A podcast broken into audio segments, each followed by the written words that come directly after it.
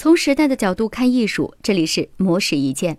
第二次世界大战之后，美国艺术界出现了集合艺术、欧普艺术、波普艺术等全新的流派，他们对当时风靡全球的抽象表现主义绘画表达了强烈的反对和质疑。这些流派被统称为新达达主义。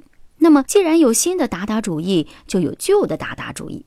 这里我们首先来简单的介绍一下达达主义。这样呢，也有助于了解新达达主义与之的区别。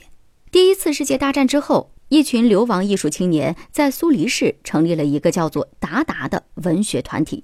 他们以虚无主义为旗帜，对当时盛行的抽象表现主义表达了强烈的反对和质疑，并在之后的十余年里影响到欧洲各国的艺术家。而这就是达达主义的由来。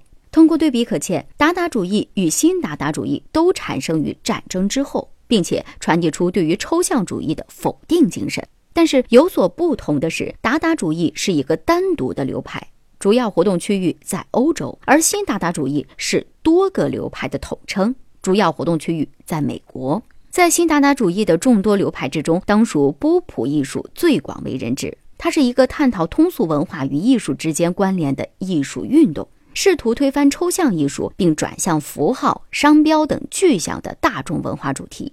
安迪沃霍尔、草间弥生等都是这个流派的先锋人物。除了波普艺术之外，新达达主义当中还包括努力将艺术表现的不像艺术的流浪派，热衷于视觉游戏的欧普艺术等等。但是这些流派因为存在的时间较短，或者是组织太过松散，影响远不如波普艺术。虽然新达达主义只活跃了十余年便崩溃结束，但是对于后续的艺术流派发展产生了至关重要的影响。他就像是早产的新生儿，对于外界环境极其敏感，也极其脆弱。即使在时代的洪流当中夭折，也给后世留下了不可磨灭的烙印。以上内容由模式意见整理，希望能对您有所启发。模式意见每晚九点准时更新。